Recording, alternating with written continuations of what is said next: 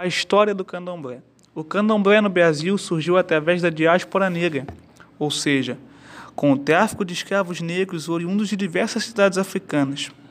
O culto aos orixás, como dito, teve origem na África e foi trazido para o Brasil pelos negros e orumbais. O candomblé, como prática religiosa, ganhou-se contorno nítido na Bahia, em meados do século XIX, e definiu-se durante o século XX. Atualmente, existem milhões de praticantes em todo o Brasil, podendo chegar a mais de 1,5% da população nacional.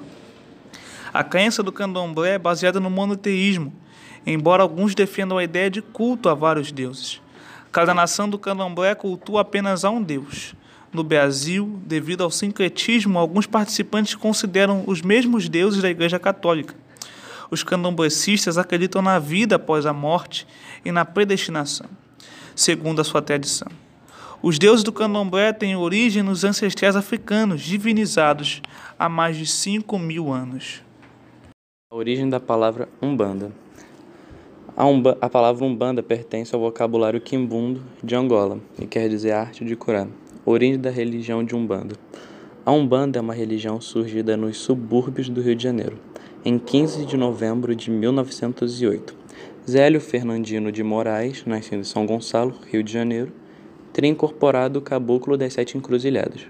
Este espírito teria ajudado a criar a religião de Umbanda. Rapidamente, ela se espalhou por todo o Brasil e outros países da América Latina. Suas crenças misturam elementos do candomblé, do espiritismo e do catolicismo.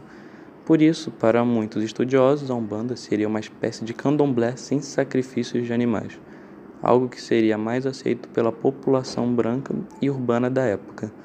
Ainda pegou conceitos do kardecismo que estava chegando ao país, como o de evolução e reencarnação. Também tem Jesus como referência espiritual e é possível encontrar sua imagem em lugar destacado nos altares das casas ou de terreiros de Umbanda.